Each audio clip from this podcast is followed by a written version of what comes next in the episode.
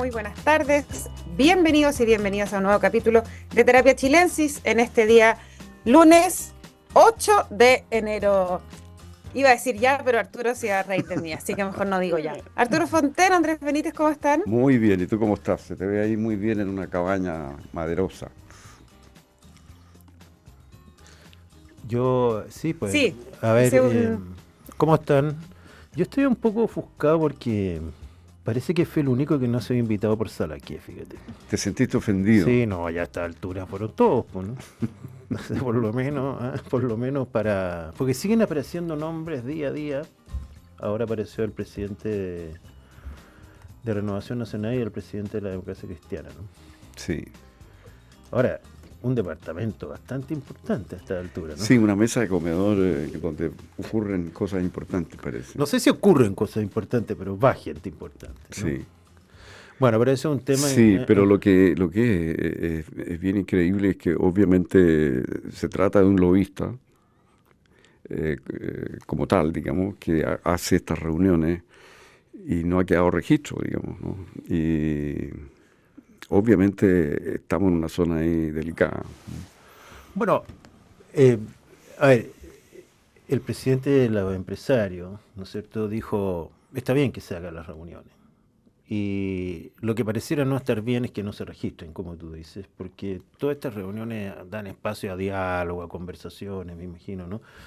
Eh, y no sé por qué no se registraron, porque incluso el presidente ha defendido que no se hayan registrado. Fueron varios ministros. Bueno, fueron varios ministros, pero es que eso es lo curioso, porque una, una invitación que hace un lobista profesional a, empresarios y ministros, bueno, es una reunión que debe quedar registrada. Lo que la ley exige no es que se revele lo que se conversó y se discutió, pero sí que, que ocurrió la reunión. Y que la reunión haya ocurrido en, eh, en el despacho de un ministro o en la casa del lobista, me parece que no es lo sustancial. Lo importante es que se produjo la reunión con el lobista entre personas interesadas en los temas y Ahora a mí, autoridades de me- gobierno. a mí lo que más me impresiona va a ser muy incorrecto, pero es como que en política nadie muere, ¿no? Porque Pablo Salaqué fue, ha tenido como distintos momentos en su vida, ¿no es Sí. cierto? Y a mí ya se me había olvidado Pablo Salaqué, porque bueno, públicamente no había estado en la palestra. Y ahora aparece con una, más allá de que se hayan registrado las cosas o no, porque eso ya me parece una cosa muy técnica, pero con una convocatoria que se quisiera cualquiera, ¿no? Porque Ahora, oye, una, una, una cápite ahí lo que tú estás contando, que el, el jueves en el programa Nada Personal de esta radio me tocó participar con Pancho Aravena, y Pancho Aravena con memoria de elefante se acordaba que, que Pablo Salaquiet incluso durante un tiempo había incursionado en el negocio de la venta de calzado. Ah, claro. Y, eh, había, y salió, lo buscaron ahí, una foto de la portada de Lun, donde contaba cómo se había, cómo había renacido desde las cenizas como vendedor de calzado. Así que estoy de acuerdo con Andrés Benítez que en esta Oye, cuestión, en la política nadie muere y- y, en la vida. No, y además acuérdate que, que yo lo digo con mucha admiración porque fíjate que él después que lo imitaba a Kramer fue una cuestión dura. ¿Te acuerdas que esta fue una de las imitaciones más notables de Kramer? Una vez estaban juntos en un programa, me acuerdo que lo imitó y, y yo sé que a él lo afectó, a cualquiera lo afecta que lo, meta- que lo imite Kramer. Kramer no, no te imita para lavarte, ¿no? Entonces...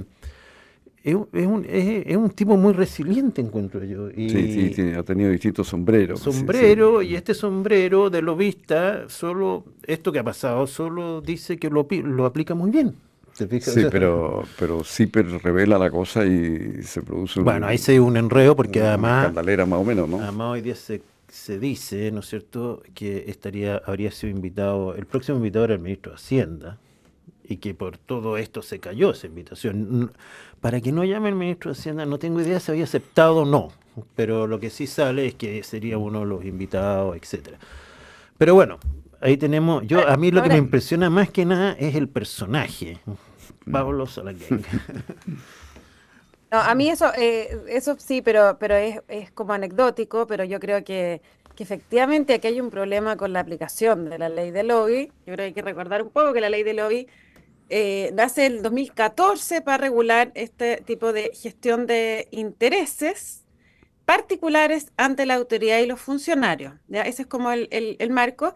Y ha habido distintas interpretaciones, sobre todo ahora a, propósito de este caso, pero eh, yo concuerdo con Arturo que no tiene que ver ni, ni dónde, ni a qué hora, ni eso, sino más bien es como el para qué, ¿no? Eh, porque lo que dice en el fondo es que son solicitadas estas reuniones por lo visto gestores de intereses que tengan como finalidad influir en una decisión pública. Entonces, ¿qué pasa? Que uno se puede, no hay que demonizar el diálogo, no hay que demonizar las conversaciones, yo creo que uno sí se puede eh, generar instancias a hablar de temas varios, pero si, si está la ministra, em, la ministra Jara y las AFP, claro, ya eh, ahí hay, me parece que hay un tema particular a conversar. En casa de un invitado. Invitado por un lobista. es que déjame aclarar un poco eso. Ojo, si yo espérate, invito... pero distinto es una reunión que va eh, por ejemplo, me parece distinto una reunión que va, eh, no sé, por la ministra del Interior a hablar, o, o, incluso la de Paulina Bodanovich, hablar sobre eh, el proceso constituyente, a empezar, pero cuando hay un tema particular que es coyuntural, que se está tramitando, ahí yo creo que eh, es diferente. Oye, perdón, el, para entender la ley nada más, si yo fuera el, que invitara a la ministra Jara y al presidente de una FP, la ministra igual tiene que aclarar eso ante la ley del lobby, porque el, el invitante no es el, o sea, agrava que el invitante sea un lobista, en términos de la ley del lobby, pero si yo hago una comida en mi casa con ellos dos, también ella debiera informarlo, ¿no? Claro, pero el lobista tiene, por, tiene una profesión. No, yo entiendo que lo agrava, pero no me eximiría a mí o a ella de que lo hiciera alguien que no es lobista, ¿no? Pero si tú tienes no, claro, pero lo que, se, lo que se le está reprochando a las autoridades públicas hoy día, ministros que participaron en estas comidas puntuales, es que no las hayan ellos registrados como ley de lobby. Oye, yo, yo quería plantear un tema eh, importante y uno interesante. A ver. No, el más anecdótico es la denuncia que hizo el Wall Street Journal ahora a Elon Musk en un artículo muy largo en donde denuncia eh, que Elon Musk ha consumido todo tipo de droga, LSD, cocaína, etcétera, en en estos años, digamos, ¿no es cierto? Y, y que eso tiene por qué importancia, porque muchos de los contratos que tiene Elon Musk con el Estado para lanzar cohetes, etcétera, requieren un comportamiento distinto al, que tú puedas consumir. Bueno, son sustancias prohibidas, por lo tanto. Eh, y me impresiona por dos cosas. Primero, Escucha, la prensa americana es dura cuando quiere, o sea, lanzarse contra el, el Wall Street Journal es un medio tradicional este, y lanzarse contra el empresario más rico del mundo con un artículo que me impresionó porque tampoco ellos, tienen una prueba fehaciente, sino que dicen, habló gente que ha estado con él, te fijas, me imagino que están protegidos contra todo tipo de demanda.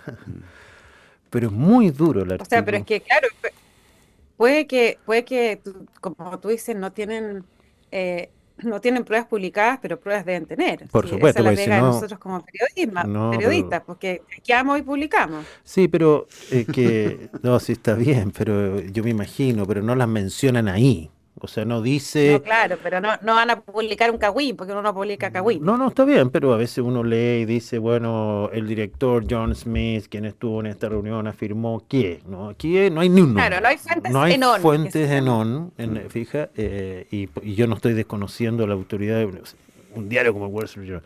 Bueno, Elon Musk respondió en Twitter por su Benex, diciendo que esto no iba a parar hasta que no destruyeran, no lo destruyeran, pero agregó un dato que cuando él fumó marihuana en un programa de radio muy conocido allá, y fumó al aire marihuana, eh, la NASA lo obligó a, hacerse exámenes periódicos de, droga, ¿ya? Eh, para, para decirlo, para asegurarse, según él todo esto han salido negativos. Pero este es un mm. tema que va a dar mucho que hablar, no quiero quedarme pegado acá. Mm me parece, el mundo no va a cambiar por esto, pero eh, habla de, no sé, una acusación grave dentro de todo. Mm, y dice que muchas decisiones las está tomando así. recuerden que hace poco había dado una entrevista a Andrew Sorkin en el mismo Wall Street Journal y le dijo al presidente de Disney, fuck off, Mm. por, por cuando lo amenazó de sacar la publicidad de X, le dije, a mí nadie me amenaza con plata, y eso que a veces representa como admiración hacia este tipo, ¿no es cierto? Porque es de lenguado, es raro, ¿ah? y ha hecho cosas increíbles. Bueno, lo dejo ahí nomás, porque eh, me parece Bueno, que... lo otro que le ha pasado es que hay una empresa china que ha empezado a producir más autos Bueno, eléctricos que Tesla. Y que una empresa china que se llama el Bi- ¿cómo se llama José esa empresa de auto? Better, que tiene tres lin, tres, tres letras, bueno. BIT, ¿o no? Sí, BIT. Y- BIT, pero es que ¿o nunca, no? es que el nombre es muy bonito, dice, ya me lo voy a acordar, ya, eh, pero Lo voy a eh, buscar mientras sí, búscalo por mientras porque es better than no sé qué cosa. Pero la cosa es que Elon Musk había despreciado. Better than Tesla. claro, better than Tesla de todas maneras. Y Elon Musk hace unos años ha No, dicho BI BID, quiero decir, perdón. BID. Y Elon Musk lo eléctricos. había des- te dicho, no, los autos chinos no van a ir a ninguna parte. Pensé que ahora Tesla tiene una fábrica en China. Ahora, todas estas cosas... No, no, Tesla es un gigante eh, en todo no, caso. digamos, ha, aumentado su producción, que es uno de los cuellos de botella. Ahora sacaron la camioneta, que es como un auto espacial. ¿ah? Pero bueno, Elon Musk una vez más... En, Acá hay, acá hay Tesla. en Chile hay algunos, pero no los venden directamente. Hay gente que los ha traído.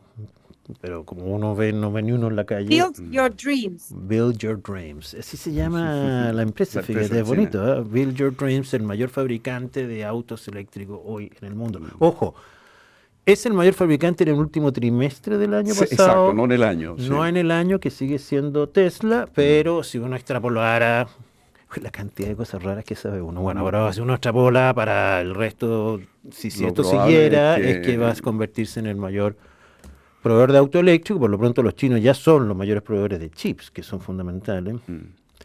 Pero de China podemos hablar otro día. No, yo, yo estoy preocupado con China.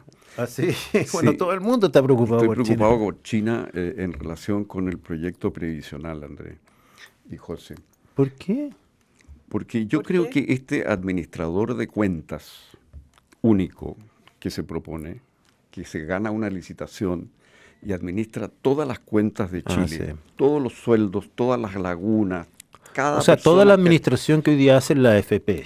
que separadamente, Mm. esto es una cosa que se, con- se concentra en una sola mano y se gana con una sola licitación. Todos sabemos que la licitación al principio funciona muy bien y después es súper difícil fiscalizar que se cumpla, ¿no? que el, ni- el servicio sea ¿Qué tienen que ver los continúe chinos? siendo eficiente.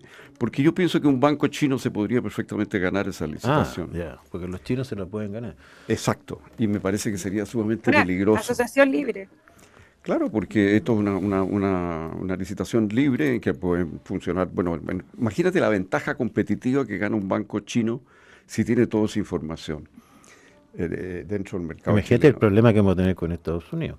Y el problema que vamos a tener en Estados Unidos, con los demás bancos. O sea, te digo, yo creo que el tema es súper delicado. Y la idea de que haya un monopolio de manejo de todas estas cuentas, creo que va a ser muy ineficiente, porque cada caso es distinto, cada cálculo es distinto. Hay una cuestión de confiabilidad muy grave, porque en el fondo te, alguien tiene que decir, esta es la plata que usted tiene y esto es lo que le va a dar. Esta es su futura pensión. Alguien tiene que decirte eso y tú tienes que creer que eso es verdad. Y vamos a tener un monopolio a cargo de esto. Yo lo encuentro la parte tal vez más delicada del proyecto y que encuentro que se está conversando muy poco. Se Sí. habla mucho del, Del reparto del del, reparto 6%. del 6% adicional, que si es 3 y 3, que si es 4 y 2, que es muy importante. Otra gente quiere que el 6% entero vaya a la cuenta individual. Está bien, para financiar la PGU. Es una discusión eh, que Sí. puede dar pie a un acuerdo. Pero esto sí que realmente cambia la- el sistema de raíz Exacto. y nos entrega en manos de un monopolio. Y le entrega a ese monopolio un- una información total sobre todos los ingresos de los chilenos. Sí, yo estaba un poco despreocupado de este tema porque nunca le vi viabilidad política al proyecto, pero ahora como que... Pero obvio. Ahora, pese a que lo metieron en votación y va a ser rechazado como está, pero el punto es que ahora la derecha se ha abierto a ciertas negociaciones y como tú dices, está todo muy enfocado en cómo se reparte el 6% adicional, que ahora además le metieron una cosa rarísima, que un 1% para las salas cuna, Claro. con la explicación de que eso mejora el empleo femenino, pero no tiene nada que ver con las pensiones No. que era el proyecto, era subir las pensiones. Eh, y yo creo como tú dices, que se puede llegar a un acuerdo en el reparto. Ya se está hablando de 3 y 3, la gente en su mayoría quiere que esto vaya el 100%, el 100 de la, cuota, la cuenta individual. la cuenta individual, sobre todo considerando que la PGU se ha aumentado muchísimo, por lo tanto no debiera haber un fondo distinto a eso. Pero claro, se están dejando de lado estos pequeños. Por lo menos no aparece con la importancia que mi juicio tiene, fíjate. Y ahí está el verdadero poder. O sea, ahí está el verdadero poder ahora que, hicieron una cosa muy emblemática, que no se deroga el decreto de 3.500 Claro, Eso es muy importante. Simbólicamente, como, que, se mantiene la constitución del 80, se mantiene el, decreto de José Piñera del 3.500. Eso nadie lo ha notado. ¿Qué significa eso? ¿Qué significa la, práctica? Que en la estructura legal siguen existiendo todos los organismos que existen hoy. Claro, que, pero es un, esqueleto en el fondo porque se cambia de raíz. no es partir de cero. Claro.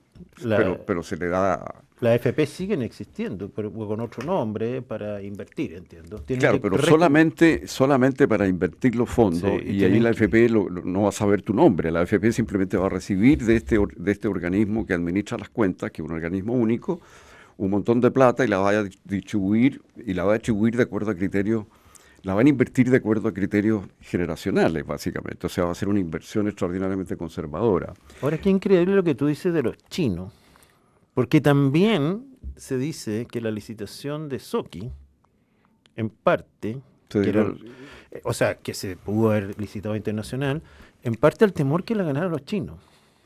Entonces, ¿qué, qué cosa iban a ganar los chinos? La, el la explotación del salar de cama y en parte porque los chinos eran los únicos que estarían aceptando ser socios minoritarios del Estado. Del Estado. O sea, las empresas francesas incluso. Ahora, los chinos están metidos en el acuerdo. Los chinos están en la propiedad de Soki, pero en la eventual licitación internacional podían, entrar, eh, podían entrar cualquiera. si hubiera habido una licitación, eh, hoy día hay una discusión respecto a qué era mejor, si valía la pena o no. hay gente que dice que no valía la pena. Que sí, bueno, pero el punto es que esto nunca se ha dicho, o sea, no se ha dicho oficialmente, no es que yo sea el único que lo sepa, sino que no se ha dicho oficialmente mm. de que eh, em, el temor que tuvo el Estado al final del día fue de que el único postulante fueran chinos. Claro, es que, es que el tema, mira, de chino, de los chinos, hay que tener, hay que tener cuidado. Vamos porque, tener embajador aquí, pero bueno. Eh, eh, hay que tener cuidado. Por ejemplo, acuérdate que en el gobierno anterior eh, se, habían llevado todo el sistema de, de carnet, de, pasaporte, pero chino, en una licitación. ahí Estados Unidos paró eso. Claro. entonces, ¿por qué les interesaba eso a los chinos? ¿Te fijas? Por la información que hay ahí, obviamente.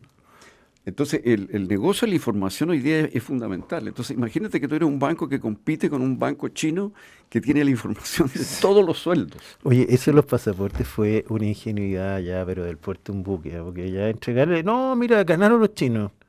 Y Estados Unidos se demoró un segundo en decir, se acabó el visa waiver. ¿Cómo? Sí. Y, tuvieron que decretar otra licitación. Tuvieron que bajar a los chinos y ponerse a la otra.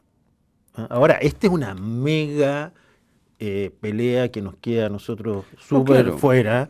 Esto es una guerra entre Estados Unidos y China por el tratamiento de datos, en la cual nosotros solo tenemos que observar y decidir de quién queremos ser amigos. No, porque tenemos intereses con ambos y tenemos que mantener buenas relaciones con China y todo, pero por, lo pronto el litio se lo vendemos básicamente a China. A China y, y, también la cereza y un montón de otras cosas. Entonces tampoco se trata de irse contra los chinos, pero una cosa es eso, irse contra los chinos, y otra cosa es abrir el país de una manera cándida, me parece a mí, al manejo monopólico de todas las cuentas previsionales de todos los chilenos. En una Oye, Eso, más allá, perdona, pero tu reparo, Arturo, entiendo que una cosa es que potencialmente puede ser un banco chino y hay un manejo monopólico de los chinos de todas las cuentas de los chilenos, que sí puede sonar un poquito complejo. Pero eh, tu reparo es más bien que sea un manejo monopólico. por supuesto, igual, igual, claro. China, igual, o Argentina. Igual, y me parecería pésimo que fuera un banco chileno el que se llevara esa. O Tesla. ¿te fijas? ¿Mm? O, Elon Musk. O, claro, no, imagínate, Se, mete un éxtasis y después dónde quedan nuestros ahorros. O sea, eh, y, y si tú ves la atención que tú tienes ahí, cuando tú preguntas, tu caso es personal. Entonces es muy difícil eh, dar ese servicio bien y a mí me parece que esto va a ser... Bueno, más eliminan la competencia por ese servicio porque al final la comisión es parte de esa administración, ¿no? Por supuesto. uno dice, bueno, yo quiero ir donde quiera, ¿no? Eh, y tienes un cierto control por esa vía, digamos, una cierta capacidad de comparar cómo te han atendido aquí, cuán larga es la cola en esta FP versus esta otra. Pero... Eh, y además hay una discusión... Es no asignarle... Dale, José perdón, no, que decía que no asignarle a la competencia ningún valor. Claro, aparte de eso, es que todo esto se hizo finalmente porque querían eliminar la AFP. ¿Te fijas? Entonces, una forma era quitarle este negocio, después creaban unas administradoras de fondos. Y acuérdate que este organismo iba a ser estatal primero. Primero iba a ser estatal. Lo cual era peor que nada. Claro, y, una de las cosas que, que, que, se temía en ese momento es que al no haber competencia, tú no sabes si un departamento determinado necesita siete personas o 70 personas. Y claro, un organismo estatal fácilmente puede meter ahí adentro operadores políticos, pagar favores políticos. O sea, eh, eh, puede ser una agencia de empleo, digamos, para, para los partidos políticos que están en, la moneda. Entonces, eh, ese era uno de los argumentos para que no fuera estatal. Entonces dijeron, bueno, hagámoslo privado, pero la empresa privada igual es susceptible de este tipo de... Sobre todo cuando le hay un monopolio. Sobre todo si le da un monopolio, que además hay que tratar de renovar la próxima vez y que es sumamente mm. difícil de controlar. Yo te digo, por ejemplo, en el caso de las autopistas, donde no hay más remedio que haya monopolio, hemos visto las dificultades que se producen, no el primer año, sino que a los pocos años empiezan a aparecer nuevos gastos de mantención, de qué sé yo. Es bien difícil manejar la, licitación pasado el primer año. O sea, no es simple. Y en este caso yo creo que es sumamente complejo porque cada caso, repito, es distinto y requiere una atención personalizada. Y no vamos a tener con qué compararlo eso.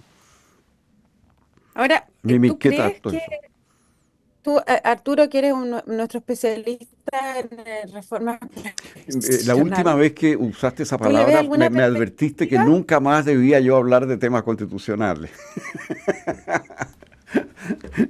No, constitucionales, te digo previsionales ahora. Ahora, ah, previsionales, ah, perdón, te digo constitucionales. Experto, experto en tema AFP. No, no, experto para em, nada.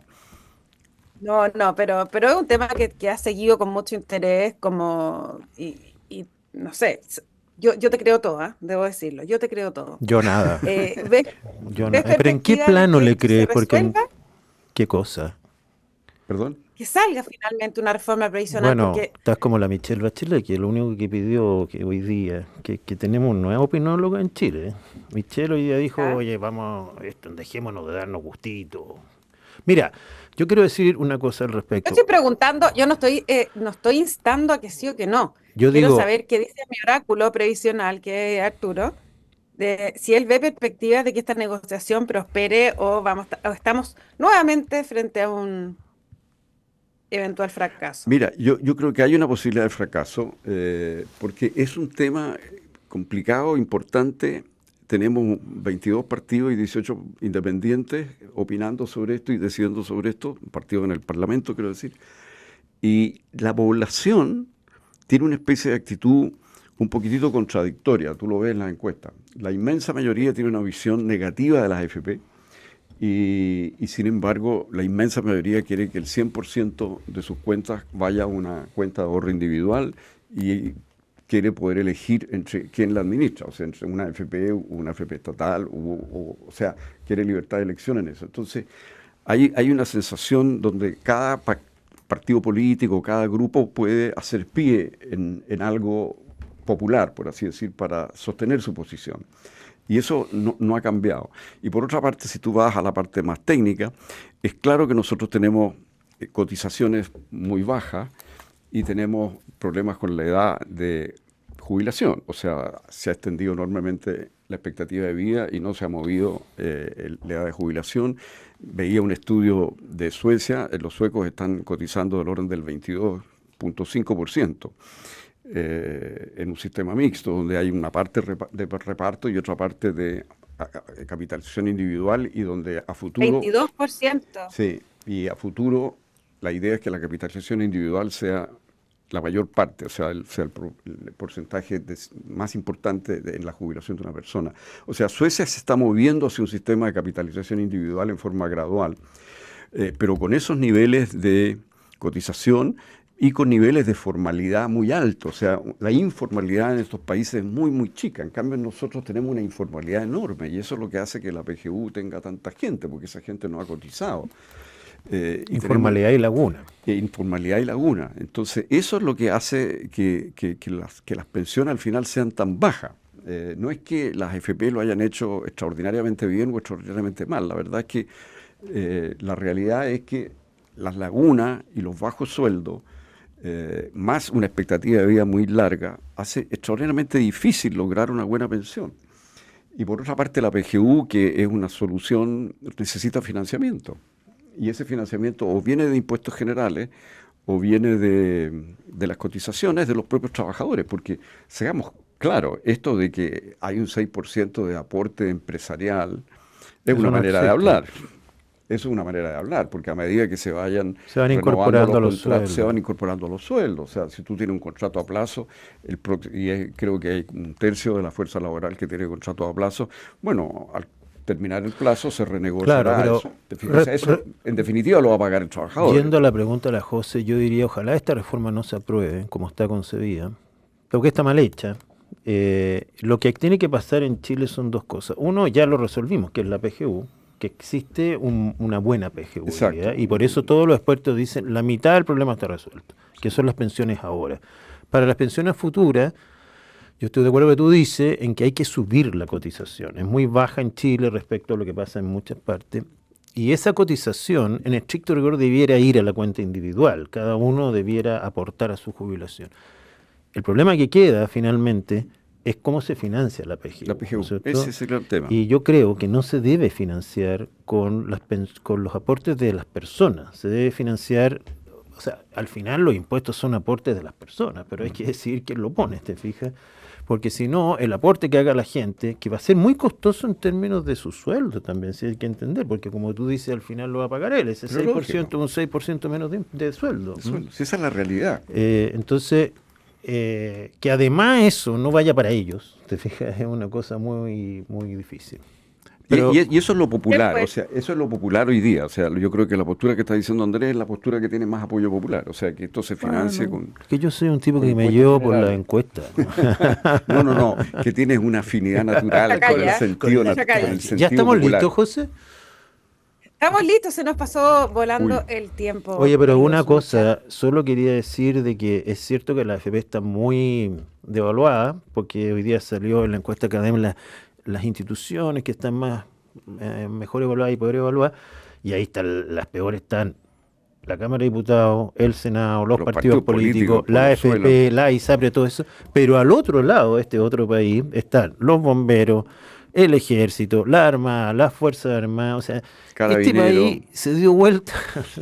increíble, increíble. Sí, no, y en todo caso, eh, la evaluación de las AFP eh, es muy superior a la que tiene el Congreso, los partidos Mucho políticos. Mucho más, pues como 30. los partidos, que es que el, Congreso y sus partidos ya no existen, ya los ponen ahí por si acaso, eh. para que salgan. Ya, José, ahora sí te dejamos tranquila.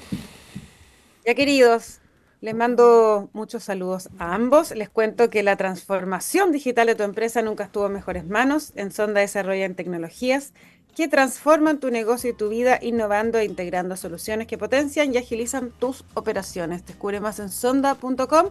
Sonda Make It Easy. Quédense con nosotros porque a continuación información privilegiada al cierre y luego sintonía crónica debut junto a Bárbara Espejo y Francisco Aravena. Que estén los dos muy bien y por supuesto todos y todas quienes nos escuchan, los esperamos mañana con más terapia. Que estén bien. Que estén muy bien, José. Muy buenas noches. Chao. Chao.